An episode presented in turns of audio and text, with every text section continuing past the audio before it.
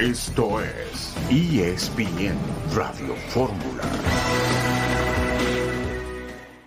No presumo de conocer a todo el, el, fútbol mexicano, pero también te digo que aprendo muy rápido. Creo que podemos llegar a volver a poner a la altura que este club necesita estar de nuevo. Nosotros podemos ganar a cualquiera, lo hemos demostrado.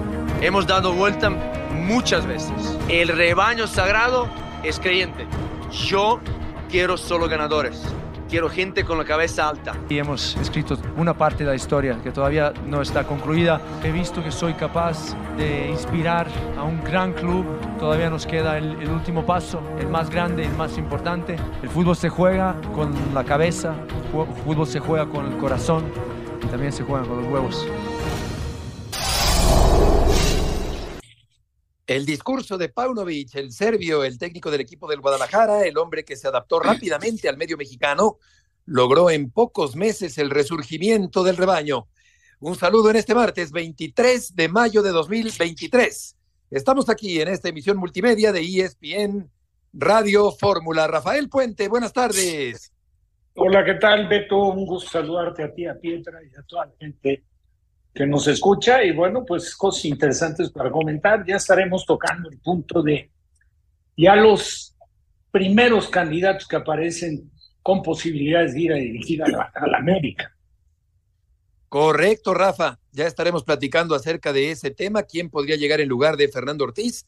Tigras y Chivas se preparan para la gran eh, final del fútbol mexicano. El Guadalajara entrenó a puerta cerrada. Jorge Pietrasanta, gusto en saludarte. Igualmente, Beto Burrieta, también a Rafa Puente, pues aquí estamos, aquí estamos contentos de platicar un rato con todos nuestros amigos a través de ESPN Radio Fórmula. Y como dice Paunovic, ¿no? Eh, cabeza, corazón y lo que sigue es lo que le ha metido Chivas para llegar a esta final y se repita con los mismos días, incluso, ¿no? 25 y 28 de mayo, como aquella de 2017. Dice Elena Poniatowska que para triunfar en la vida se necesita tener dos de todo. Esto en conexión con lo que acaba de mencionar Paunovic. Y con respecto, Rafa, al próximo técnico se especula que Gustavo Alfaro fue ofrecido a la directiva del América, pero también Jardiné, el eh, técnico del equipo de San Luis, podría llegar, Rafa, al conjunto capitalino. Sí, hoy justamente yo lo escuché ¿eh? de buena fuente que Jardiné entra a ser un candidato para América, situación que le debe de incomodar bastante a San Luis. Yo creo que San Luis no estará muy, muy de acuerdo, pero pues desconocemos en caso de que sea Jardiné las condiciones de contrato que tiene Jorge de Beto, porque eh, la verdad es que si tiene una cláusula, pues sí se va a ver obligado en la América a pagarla, ¿no? Es un hombre que vino al fútbol mexicano, sí, con, con lo que representa haber sido campeón olímpico con Brasil, con ya con eso ya su credencial pues va a estar y sobrada para dirigir en el fútbol mexicano, pero el trabajo que ha hecho en San Luis ha sido bastante, bastante interesante y con una vocación muy ofensiva. O sea, si el América pretende darle continuidad al trabajo de Ortiz, yo creo que sí es uno de los indicados Jardine, porque sí tiene una, con un equipo corto en plantel, la verdad es que sí es un equipo que, que bueno, pues que le pregunten a la América la última presentación. Sí, totalmente. Ese primer tiempo excelente. Eh, cerró muy bien el torneo y ofensivo, ciertamente el equipo de San Luis con Jardiné. Estaremos hablando también de las coincidencias entre el Guadalajara campeón de 2017 y el que aspira a ser campeón en este año de 2023. Tendremos una entrevista que le hizo Odín Ciani a Guido Pizarro, el contención o defensa central también del equipo de los Tigres, un comparativo de los entrenadores, en fin, todo lo que tiene que ver con la gran final con Vinicius y el escándalo allá en España en esta tarde de martes aquí en ESPN Radio Fórmula.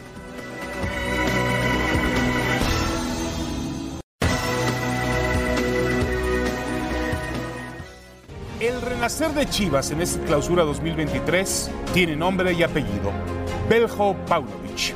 El estratega macedonio llegó a México como la gran apuesta del nuevo director deportivo del rebaño, el español Fernando Hierro. Desearte toda la suerte del mundo en este proyecto. Es un proyecto ilusionante, apasionante el que tenemos juntos por delante. En solo un torneo, Paunovic le cambió la identidad a Chivas gracias a su trabajo táctico y al convencimiento de los jugadores que creen completamente en él.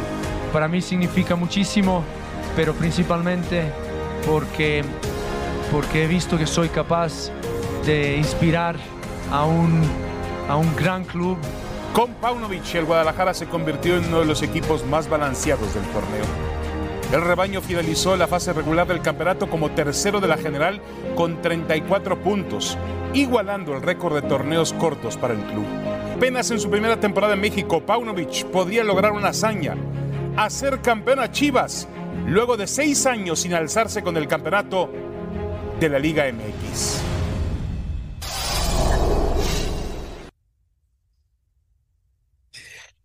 Ahí escuchábamos a Paunovic, el técnico serbio del equipo de las Chivas Rayadas del Guadalajara. Paunovic tiene en este momento 45 años, Siboldi tiene 57, nueve años de experiencia de Paunovic, 16 de Siboldi, cuatro equipos ha dirigido el serbio y ocho ha dirigido Siboldi, 64% de efectividad del técnico de las Chivas por 58 de Siboldi, que ya fue campeón de liga y de la League's Cup. El eh, duelo de entrenadores para esta gran final del fútbol mexicano. Jesús Bernal, gusto en saludarte. Saludos, saludos Beto, buena tarde para ti, para todos en ESPN Radio Fórmula, pues eh, se viene, ¿no? Este partido de ida de los cuartos, de, la, de la final, perdón, del fútbol mexicano entre Tigres y Chivas en el Volcán el próximo jueves y hay malas noticias en el equipo tapatío. Carlos eh, Cisneros, quien salió lastimado del duelo contra las Águilas de América, se pierde la final pero no solo la final, se pierde todo el torneo venidero, la Apertura 2023, debido a que se le rompió el ligamento anterior cruzado de la rodilla y pues estará fuera de circulación entre ocho y nueve meses, lo que significa que no volverá a haber actividad en este año y lo tendrán que esperar en Chivas hasta el 2024, así es que se confirma la primera baja del técnico Belko Paunovic para lo que será el partido de la gran final contra la escuadra de los Tigres.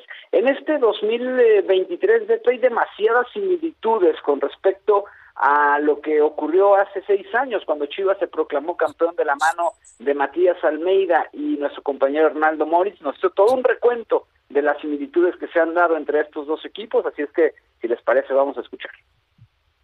Equipos destino, así se le suele llamar a grupos que parecen alcanzar la gloria contra toda lógica o pronóstico, como si se escribiera un guion de película, todo encaja perfectamente. En esa inercia parece estar el Guadalajara, que regresa a una final de liga después de seis años.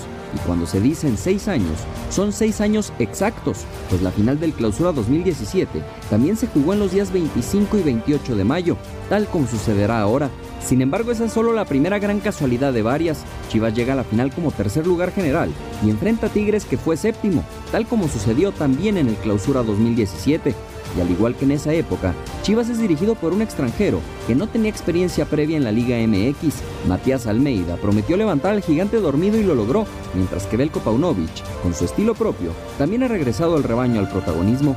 Creo que podemos llegar a volver a poner a la altura que este club necesita estar de nuevo. Y una vez que comenzamos, yo y mi cuerpo técnico y toda la gente que va a trabajar aquí, a los jugadores, Vamos a ganarles a todos. A tal grado ha llegado la cantidad de coincidencias que afición y equipo han retomado una canción en particular como himno, la misma que cantaban Almeida y sus pupilos durante la liguilla del Clausura 2017.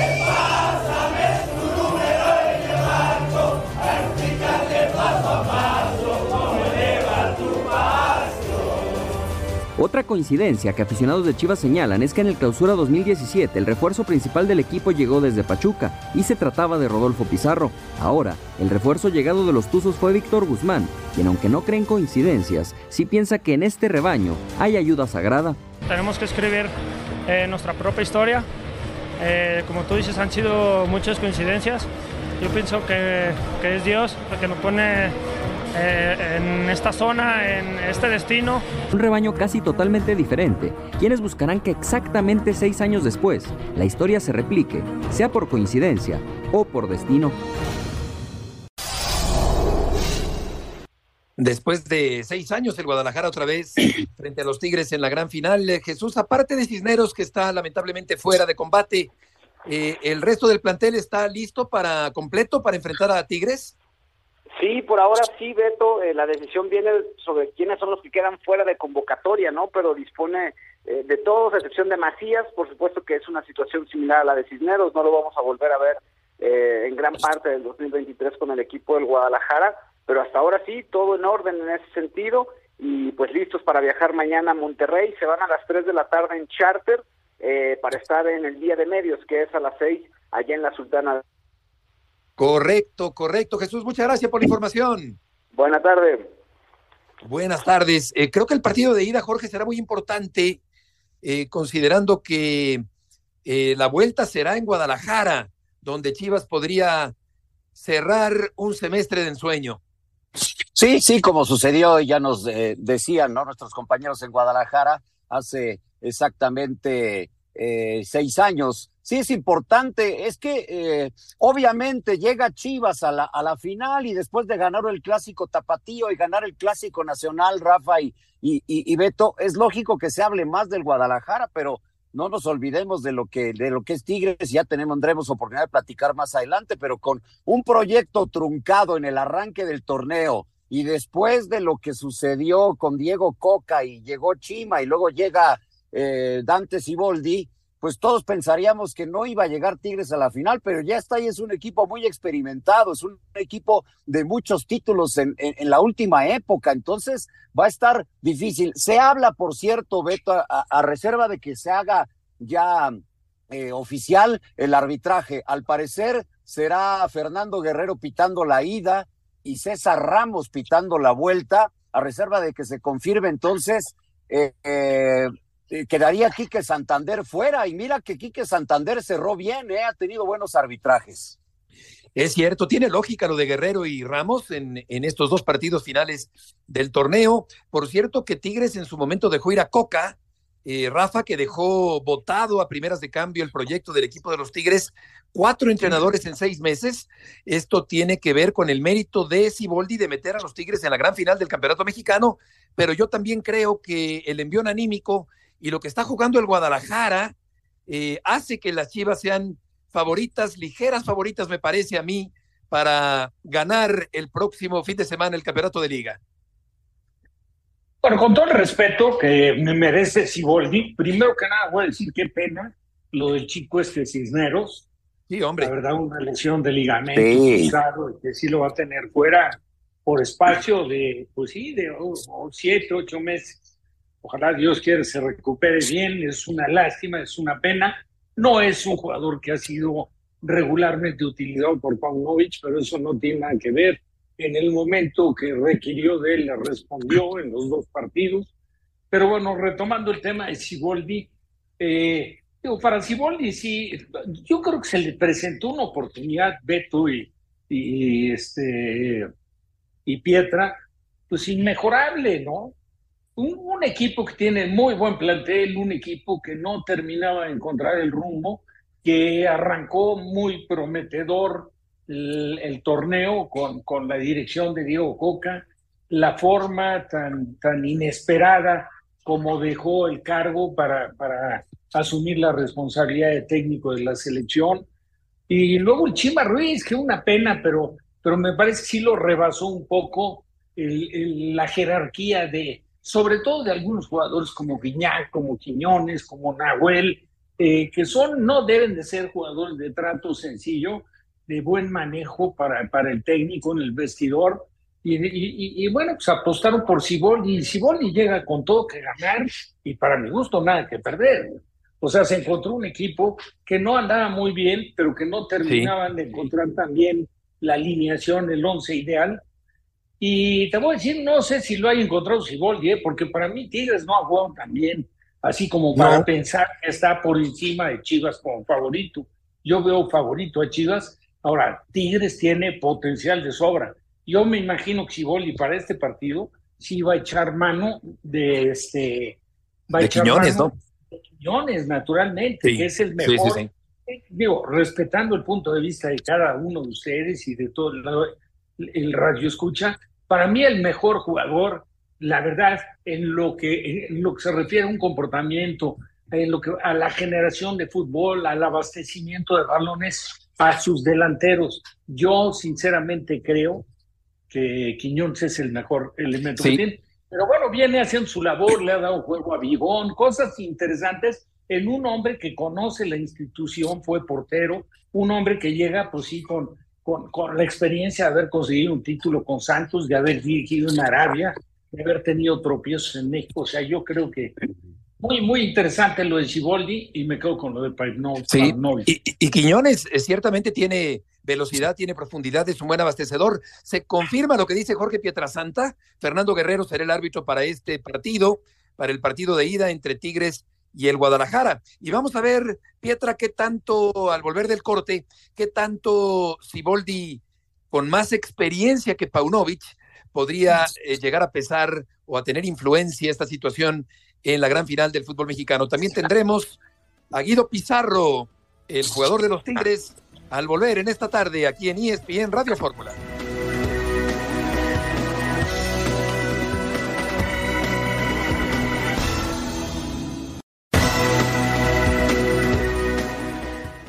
Un mes y medio atrás, que te puedo decir? Que iba a imaginarme que, estaba, que iba a poder estar viviendo esta, esta circunstancia, este, este, momento. No me lo imaginé nunca. Que hoy llevamos 11 partidos, 6 semanas. Es impresionante. Creo que es, es muy loable para, por los muchachos porque han sabido salir adelante con, con, los videos, con las herramientas que tenemos, con las charlas, con convencimiento de, en lo individual, en lo colectivo. Entonces, estoy muy orgulloso por ellos. La voz de Siboldi, el técnico del equipo de los Tigres, y en función de esas intermitencias, de esa irregularidad, de esa inconsistencia que tuvo Tigres, está también el mérito de que Siboldi lo haya colocado al equipo de los Tigres en la gran final del fútbol mexicano. Vamos contigo, Oscar Gallardo. Gusto en saludarte el día de hoy. ¿Cómo estás, Heriberto? Buenas tardes, fuerte abrazo amigos de ESPN Radio Fórmula. Este martes el equipo de Tigres continuó con sus entrenamientos en el estadio universitario. La buena noticia para Robert Dante Siboldi fue que Samir Caetano, el defensor central brasileño, entrenó este día al parejo de sus compañeros en Tigres, recordando que Samir sufrió una lesión en su pierna izquierda, estuvo ausente en los últimos encuentros de liguilla, sin embargo, nos hemos enterado, Heriberto, que el cuerpo médico y cuerpo técnico universitario esperará prácticamente hasta el último minuto para ver si Samir puede estar en la concentración de cara a la final de ida. Y también si Samir eh, pudiera ser titular en este encuentro porque al menos en el entrenamiento de esta mañana en el volcán el defensor brasileño pudo entrenar al parejo, pero sabemos cómo ha sido el tema de la recuperación, del avance en su lesión, inclusive antes de viajar a Toluca, Samir Caetano estaba ya con el uniforme de viaje del Club Tigres y se resintió de su rodilla izquierda, por eso no viajó a Toluca para la vuelta de los cuartos de final. Pero la buena noticia, Heriberto, es que Samir hoy pudo al menos participar en todos los ejercicios de cancha con sus compañeros. Tigres tiene, Oscar, un ramillete de grandes jugadores al frente, pero comentaba Rafa con respecto a Quiñones, que ciertamente es un jugador que aporta mucho en el frente ofensivo del equipo felino. ¿Sabes si iniciará el partido del próximo jueves? Mira, Heriberto, dentro de lo que pudimos investigar de la práctica de este martes, Robert Dante Siboldi no trabajó algún interescuadras, es decir, hoy solo fue trabajo táctico con especial atención en disparo a portería. Lo que nos comentaron gente que estuvo en el entrenamiento es que Luis Quiñones estuvo muy participativo. Por una parte existe el apoyo para que Robert Dante Siboldi apueste de nueva cuenta por el 11 que eh, terminó por eliminar al Monterrey, el 11 con el que inició el sábado anterior en el Gigante de Acero. Sin embargo, ya con Samir Caetano a disposición y con el tema de Luis Quiñones, Diego Lainez, Nicolás El Diente López, pues ya pudiera eh, tener un cuadro diferente para la ida ante las Chivas. Mañana se espera el primer interescuadro. Correcto. Oscar, muchas gracias por la información. Buenas tardes, Heriberto. Fuerte abrazo. Buenas tardes. Y es que tiene Jorge Agorriarán, Quiñones, Laines, eh, Córdoba, El Diente, Giñac, Ibáñez, en fin, hay mucho de dónde escoger en el ataque de Tigres. Muchísimo, por cierto que Ibáñez estará jugando su tercera final consecutiva, ¿no? No ha tenido mucha actividad con, con el equipo, pero, pero la va a estar, va a estar disponible, va a estar presente. Lo de Córdoba es nomás destacable a la ofensiva de, la actual liguilla, ¿no? Haciendo goles desde el repechaje, lleva cinco en total. Yo destaco del otro lado la actuación, por ejemplo, a la defensiva del Pollo Briseño, pero Córdoba junto con Quiñones son los mejores jugadores eh, que, que, le veo yo a Tigres en este momento. Guiñago honestamente no es el mismo. Nahuel es un arquerazo, pero sabemos de repente cómo se las manda. Pero sí es un equipo muy experimentado. Yo le veo del lado de, de, de Chivas pues la inspiración de haber ganado dos clásicos y la manera como llega, ¿no? Eh, por eso para mí el técnico de hasta ahora de la liguilla es Paunovic, el, el, jugador de la liguilla es Córdoba, pero me parece que lo de Robert Dante Siboldi como técnico Beto pues ya se ganó la permanencia en Tigres, ¿no? Para el siguiente torneo. Es un equipo que no tenía ya proyecto, que los dejó tirados, Coca, porque es la realidad lo que dijiste hace rato. Dejó tirado un proyecto. Con Chima le intentaron y no se pudo y vino a rescatar. El mismo Robert Dante lo acaba de decir hace mes y medio, ni se imaginaba estar en la final. Tienes razón, hace pocas semanas parecía que no tenía rumbo el equipo de los Tigres y encontró la brújula justamente Robert Dante Siboldi. Vamos a escuchar un fragmento de la entrevista que concedió Guido Pizarro a Audinciani de ESPN. Están en otra final, una nueva final. ¿Qué opinas de eso? Bien, contento, ilusionado también de, estar de vuelta en esta ocasión, en otra final, y muy ilusionado, muchas ganas de que podamos hacer una gran llave y podamos regalarle otro título a la institución. Se veía un, una temporada complicada tres técnicos en el mismo torneo. Nadie creería que el equipo pudiera llegar a disputar la final, ¿no? ¿Cómo fue eso? Sí, creo que desde que estamos acá, muchos de los que estamos, fue el primer semestre que fue un poco atípico, como decís vos, creo que tres, tres entrenadores en, un semestre. Pero lo particular, eh, siento que el equipo eh, nunca dejó de intentar, creo que venía día a día teniendo el objetivo de, llegar al último día en las dos competiciones que teníamos, era la Conca y era el campeonato. Y en la Conca nos quedamos en la semi y en esta ocasión llegamos a la final. Pero creo que más allá de, que ha sido duro, que eso sí no se puede negar, el semestre, creo que el equipo, y, y es para estar orgulloso, nunca dejó de intentar y creo que siempre se brindó al máximo para estar acá. ¿Cómo ves a Tigres? Tú eres un jugador con experiencia para esta final. ¿Cómo ves a tu equipo? Muy bien, muy bien. Creo que, el fin de semana pasado creo que tuvimos una prueba muy linda contra el máximo rival en cancha de ellos y, lo hemos hecho muy bien.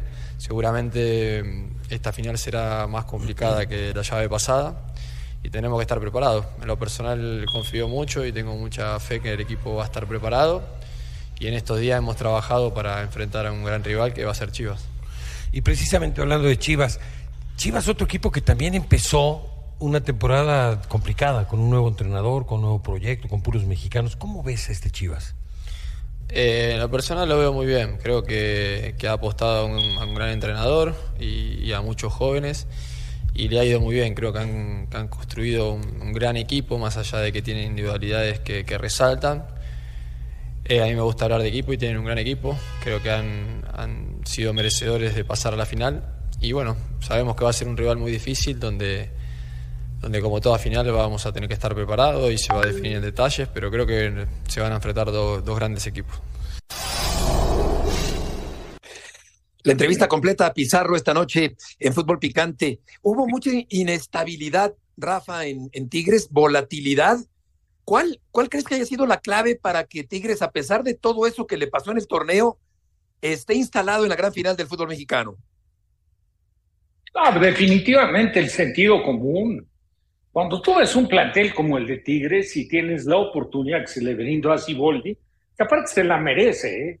Digo, pues Siboldi, vuelvo a repetir lo que dije en el espacio anterior, hay que recordar que fue figura con Tigres como portero. O sea, fue alguien importante, conoce a la institución, está identificado con la tribuna. Entonces tiene todo, todo para ganar y tiene un plantel, pues la verdad, muy rico. Y profundo. Aplícale un poco el sentido común, que me parece que en el último partido, con todo respeto para Robert, yo creo que sí se queda corto, porque dejar fuera a Quiñones y dejar fuera a Gorriarán, bueno, Gorriarán empezó, pero en el partido anterior lo había dejado fuera, sin que fuera lesión, yo creo que sí son jugadores que viven muy buen momento futbolístico. Ha recuperado a Bigón, Pizarro pues, es un elemento para el clave, como lo fue para el Piojo, que a lo mejor puedo estar equivocado, pero yo creo que fue el Piojo el que algunas veces lo metió como central, sacándolo de la contención. Recuperó, quieras o no, a Carioca, que es un hombre en la mitad de la cancha con Sí, que no era titular con Herrera. No, claro, con la cadencia, aparentemente viejo, pero bueno, es, es, es un jugador que tiene un toque preciso, entrega perfecto la pelota y tiene personalidad.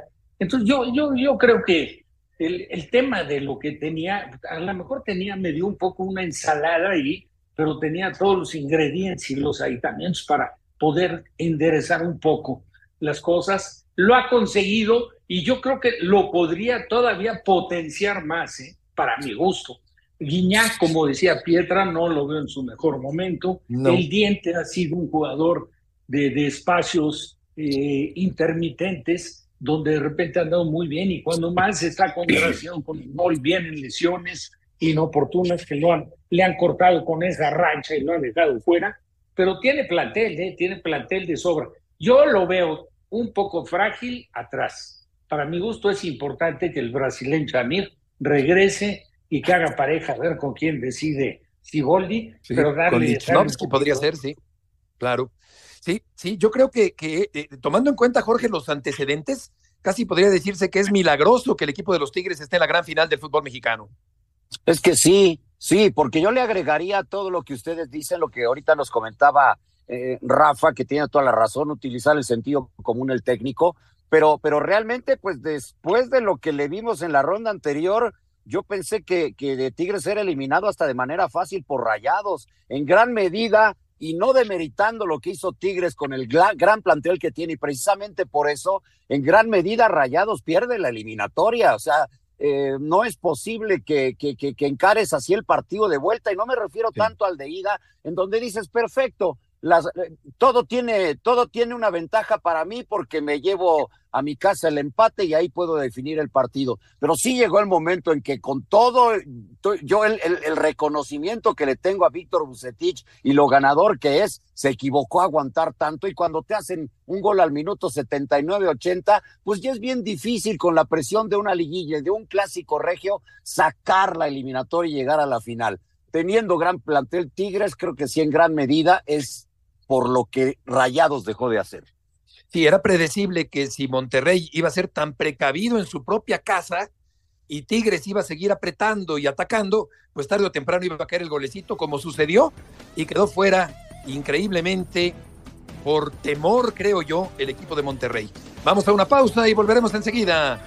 Puente, Pietrasanta y Murrieta en ESPN Radio Fórmula.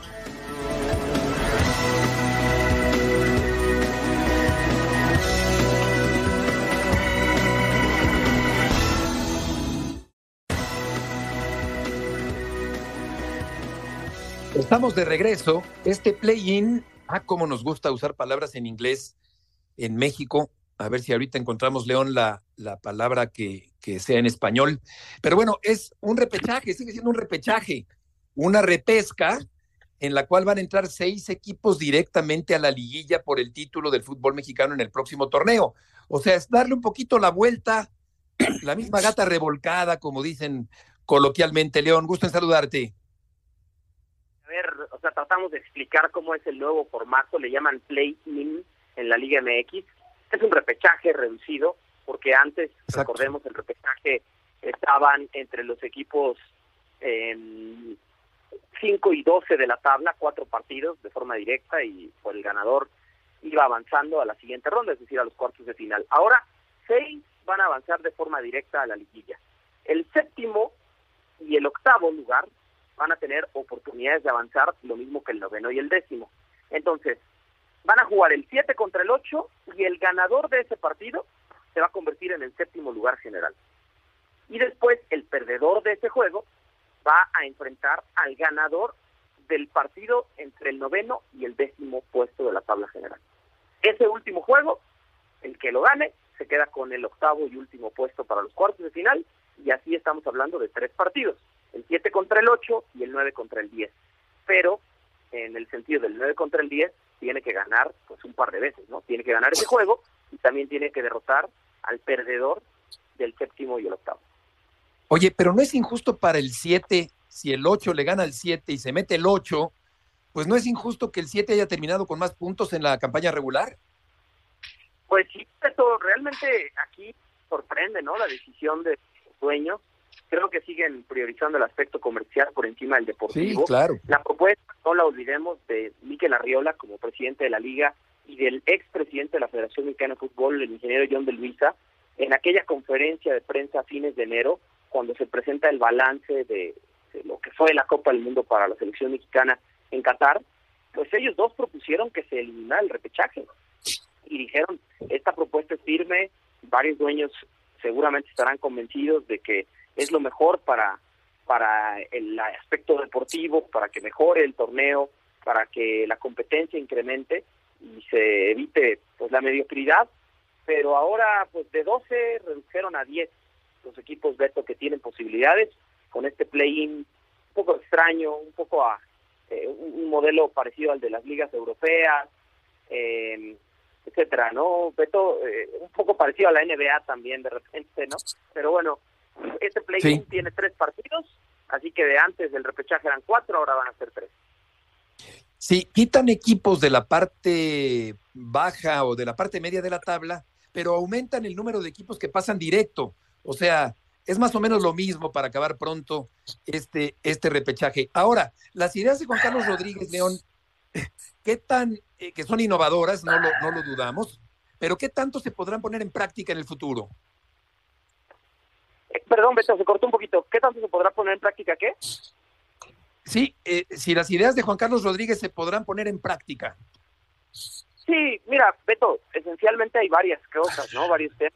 Creo que el, el de los derechos centralizados de transmisión, eh, después del año 2028, porque ahorita ya los contratos están en curso, están firmados, ese sería eh, un gran avance para una liga eh, que pueda comercializar de manera conjunta esta parte de sus, sus derechos de transmisión y que evidentemente el reparto a sus clubes sea más equitativo y puedan tener oportunidades de, de, competir de mejor manera, al menos en cuanto al armado de los planteles, no los refuerzos, porque los ingresos tendrían que subir naturalmente para clubes como como Puebla, Mazatlán, Tijuana, eh, etcétera, ¿no? Y en el caso de otras propuestas, como por ejemplo regresar el ascenso y descenso, creo que sí depende mucho más de la voluntad de los dueños que de una buena negociación comercial, porque mientras los dueños no aprueben siguientes asambleas, cada año hay una justo cuando acabe el torneo clausura, eh, mientras no aprueben estas reformas y permitan el regreso de la competitividad de la Liga de Expansión, que por ahora tendrá, pues ya sabes, las filiales sub-23, pero no tiene todavía suficientes equipos certificados como para regresar el ascenso y descenso en la temporada siguiente, pues uh -huh. yo lo veo difícil. Creo que hay propuestas muy buenas, dependen de la voluntad de los propietarios de los clubes. Y por último, León, ¿tienes alguna información de la máquina cementera? Sí, Beto, hoy hicimos buen, una buena nota de esas, ¿no? Descriptivas. Cruz Azul arranca una vez más una pretemporada sin refuerzos, sí con cinco bajas y con mucha incertidumbre en varias posiciones. Beto. La portería me dice que Sebastián Jurado está inquieto, quiere salir del equipo, están viendo si en Juárez o si es en otro club en donde él pueda tener, pues no garantizada la titularidad, pero sí muchas más posibilidades de ser arquero titular. Y en ese escenario se quedaría Jesús Corona con Andrés Gudiño. Eh, todavía están en la negociación y está trabado en lo económico para renovar al Cata Domínguez y siguen también tratando de destrabar el fichaje de Carlos Salcedo. Hay detallitos ahí que no han resuelto con FC Juárez justamente, por eso Salcedo no ha viajado. Cruz Azul ya tiene cinco bajas, la de Rogelio Ramiro Funes Mori, Gonzalo Carneiro, Michael Estrada, Joaquín Shaggy Martínez y Cyber Jiménez, y también, por supuesto, elementos que están transferibles, como Rafael Vaca, el chileno Iván Morales y el argentino Ramiro Carrera. Así que puede tener 8 o 10 bajas Cruz Azul y hasta el momento ni un solo refuerzo confirmado. O sea, Jurado sería suplente de Talavera en Juárez. Jurado podría irse a Juárez en el caso de que pudiera él, digamos, pelear la titularidad, ¿no? Creo que esa es la parte en donde él quiere continuar su carrera porque sabe que quizá en Cruz Azul no tenga garantizada la titularidad. Incluso si Corona se fuera, hasta donde me han dicho Beto, el arquero titular sería Andrés Gudiño para el siguiente torneo. Correcto, León. Muchas gracias por la información. Muchas gracias a ustedes. Buenas tardes. Buenas tardes, Jorge. El iluso de mí pensó que el fracaso en el Mundial iba a ser un parteagua para cambiar eh, la, la, la, situación de la liga, modificaciones radicales, pero no, eh, todo sigue prácticamente igual. Pues me uno a ti, Beto, porque cuando se habló de los 60 días, ¿te acuerdas? Después de la eliminación, los famosos 60 días en donde todo iba a simbrar, iba a cambiar, pues no, porque digo, no, no, no es que, que, la bomba no tenga capacidad, lo, lo, conozco, no somos amigos ni mucho menos, pero en el tema, por ejemplo, de la, de la centralización de los, de los derechos de transmisión, eso lo hace muy bien él y es un gran negociador en esas situaciones. Pero la, las otras cosas, de realmente del fondo, como lo que le preguntas a León de, de, de lo del descenso, pues no hay nada, o sea, realmente vuelve a ser otra vez lo mismo, le, le mueven ahí un poquito, hacen rebuscado el repechaje que no digo también que no tenga, que no sea espectacular, sí lo es, pero no es algo para mejorar el nivel de nuestro fútbol, es para darle emoción al, al arranque ya digamos de la liguilla con este nuevo eh, intento de repechaje, pero nada más lo de, lo de la centralización de los derechos, que será hasta el 2028, eso me gusta. Otra cosa que yo quisiera es que si tiene la capacidad, como la ha mostrado en otros rubros, en el tema de la televisión y de ventas, Juan Carlos Rodríguez, lo dejaran a la bomba trabajar, porque dicen por ahí, Beto y Rafa, no hagas cosas buenas que parezcan malas, o si son malas que nos platiquen, pero ayer llega la reunión con Emilio Azcárraga. Sí, efectivamente. Eh, aquí, Rafa, yo, yo creo que, que, el fracaso en el Mundial era un motivo suficiente para limpiar la casa a profundidad, pero no fue así. Mantienen congelados el ascenso y el descenso, y yo creo que mientras este sinsentido continúe, el torneo, Rafa, de la Liga de Expansión seguirá siendo un evento intrascendente en el fútbol mexicano. Oh, totalmente. Beto, pero la verdad, Perdónenme, pero sí son muy soñadores ustedes. Y yo, sí, caray. Eh, porque yo en ningún momento pensé que esta, esta serie de elementos son los que manejan el fútbol mexicano le van a permitir que otro marque las reglas del juego en lo absoluto y eso seguirá y seguirá y seguirá siendo y con algunos ajustes como recortar un extranjero que me parece la verdad este, hasta ofensivo para los jugadores mexicanos creo que no tiene nombre. Lo del famoso repechaje, por favor, hombre. Si lo que hicieron en el último repechaje, que, que no es otra cosa, y lo han dicho Beto, Jorge, en el número de veces, es un fomento a la mediocridad. El torneo del fútbol mexicano, perdón, pero no, no se puede jugar con un reglamento, a pesar de que todos conozcan o que la justificación para muchos sea, oye, no es que ve qué partidos despierta la obligación de los jugadores como profesionales de los clubes serios es hacer una competencia que verdaderamente sea muy competitiva. Ya no quiero eh, meterme mucho en el tema de que el torneo largo, porque bueno, una liguilla, para mí la liguilla tendría que ser máximo, máximo en lo que corresponde al derecho de poder ser campeón de cuatro equipos, en mi opinión. Pero ellos lo tienen. La última, en el famoso repechaje, dejaron fuera a un equipo como el Querétaro y un lugar 13 que fue Santos fue el que se metió en lugar de Querétaro. O sea, una serie de irregularidades como han cometido un sinnúmero en la historia del fútbol mexicano.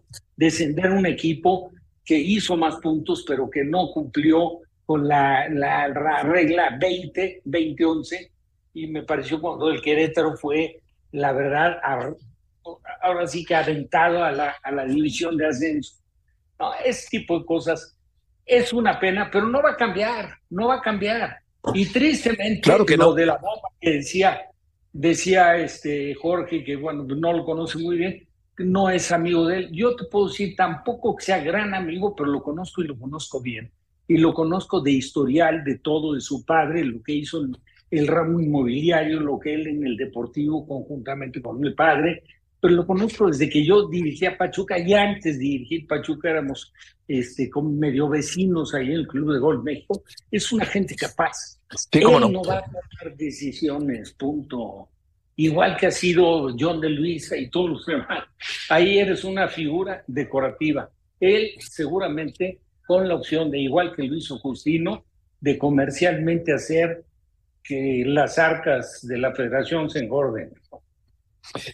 Pues sí, eh, yo creo que aquí estamos hablando de una, de una primera división que es eh, que está blindada, es un círculo impenetrable, no dejan ascender ni descender. Y vamos a pasar al tema de Vinicius después de los insultos racistas aberrantes y, eh, inaceptables del fin de semana anterior allá en Valencia. Y vamos a escuchar a Carlo Ancelotti, el técnico del equipo del Real Madrid. Se está hablando mucho de este tema y creo que es justo y correcto hablarlo. Y digo aunque también que puede ser una gran oportunidad para mejorar las cosas muy rápidamente. Vinicius está un poco triste hoy, no, no ha entrenado porque tenía una pequeña molestia. No es, por cierto, el culpable, es una víctima que a veces pasa por culpable porque empiezan a decir provoca, eh, la actitud. No, Vinicius, eh, que se queda claro, es la víctima de todo esto.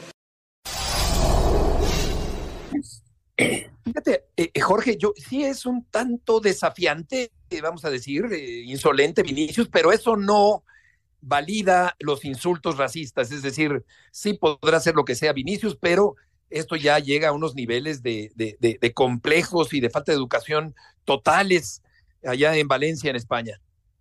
No es culpable, es víctima, así de claro, como lo dijo Carlo Ancelotti, por más que él sea desafiante, que provoque, no justifica para nada lo que, lo que le dicen. Y luego es que va y señala, pues ¿cómo no va a señalar a la gente que le está insultando y le está diciendo mono? Sé que ya hay algunas sanciones, es difícil porque tengo entendido para ubicar a todos porque fueron muchísimos, ¿no? Y, hay, hay castigos ya en la gente de Valencia y la gente de Madrid también por las cosas que colgó. Pero, pero va a ser un tanto complicado ubicar a todos. Yo tengo entendido que no hay fan ID, este famoso fan ID en la Liga de España pero, pero lo que tú me dices eh, es completamente, Beto, él es la víctima. Sí, totalmente es la víctima y, yo creo, Rafa, que se necesita ser muy acomplejado para ir a un estadio de fútbol a gritar ese tipo de barbaridades. Tú que jugaste al lado de varios futbolistas de color, Gisleno Medina, por ejemplo, Orlando, por mencionar a dos, y realmente me parece terrible lo que está ocurriendo en España y a ver en qué termina esta historia ya en la Liga Española. No, es una vergüenza y es algo inaceptable. Una serie de desadaptados que sí deberían de, debería existir algo, un, seguimiento. Eh, eh, no pueden estar escapándose, ¿me entiendes? O sea, tapados ahí medio con la multitud. Eso, eso es inaceptable totalmente. Es, tienen y cuentan con los derechos y aparte son, regularmente son atletas fantásticos Sí, totalmente. claro, con una gran destreza, flexibilidad, velocidad. En lugar de tener, de encontrar este tipo de respuestas, deberían de ser aplausos en reconocimiento a la calidad que tienen, ya que son unos verdaderos atletas. Totalmente de acuerdo. Vamos a ir con Sebastián Martínez Christensen. Eh, Sebas, qué gusto saludarte. ¿Qué nos platicas de Denver que elimina a los Lakers?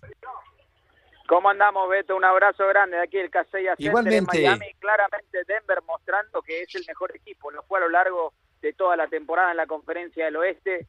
Dominaron a placer, a mi criterio, un equipo de los Lakers que es inferior. Y me encanta que por lo menos nacionalmente Nikola Jokic empieza a demostrar por qué él debió haber ganado su tercer MVP de manera consecutiva. Un equipo muy profundo, el de Denver, que ahora espera el ganador de esta serie, donde estamos a punto de comenzar el cuarto partido entre el Miami Heat y los Boston Celtics tratando de hacer Boston lo que no pudieron Beto 150 equipos con anterioridad, remontar un déficit de 0-3, ciertamente una proposición más que complicada. Oye, ¿y qué tanto Lebron está considerando retirarse de las duelas? Mira, yo no creo que lo esté considerando realmente. Eh, Lebron nunca dice nada en vano, siempre es estratégico. Creo que hay una parte lógica y sincera de lo que dijo después del partido, eh, cuando él pone su futuro en jaque porque acababa de perder, estaba frustrado, se da cuenta que no es el mismo de antes, que ha perdido un pasito, se lo vio cansado en el último cuarto ante Denver. Entonces es normal que exprese ciertas frustraciones, ha tenido algunas lesiones, de hecho jugó algo lesionado el día de ayer también, pero creo que hay otra parte estratégica y la estratégica es, le queda un año de contrato, el, siguiente es una opción de jugador y su sueño es jugar con su hijo, así que seguramente un solo año con los Lakers. Si lo va a hacer valer sabe que necesita más ayuda para que pretendan ser candidatos. A mi juicio es un mensaje a la querencia para decirle, ¿saben qué? Necesitamos más ayuda. Y esa ayuda, Beto, quizás estuvo viéndolo de cerca el día de ayer y podría llamarse Kairi Sebas, nos queda un minuto. Eh, antes de, ese retiro que llegará tarde o temprano, ¿qué es lo más importante de su carrera? Es uno de los mejores que tres jugadores de la historia. Yo creo el jugador más completo de la historia. Me parece que más allá de que yo piense que el más influyente ha sido Jordan, por distintas razones, no vamos a entrar en ese debate vacío, pero el más completo que tenía un físico privilegiado que desafió un poco la lógica del tiempo, 20 temporadas, 38 años de edad y viene a anotar 40 puntos el día de ayer. Me parece que es tal vez la superestrella menos egoísta en cancha, porque siempre buscaba habilitar a sus compañeros ante otra cosa. Será un legado fabuloso, pero yo creo, Beto, de por lo menos, si la salud lo acompaña, nos quedan dos años más de Lebrón, así que crucemos los dedos. Sebas, muchas gracias y un abrazo. Un abrazo grande para todos. Chau, chau. Que te vaya muy bien. El Valladolid eh, le ganó al Barcelona tres goles por uno. Gracias, Rafa, Jorge, buenas tardes, que les vaya muy bien. Hasta mañana. Igualmente, gracias. Un abrazo, Jorge. Igualmente, buenas tardes. Un abrazo, Jorge.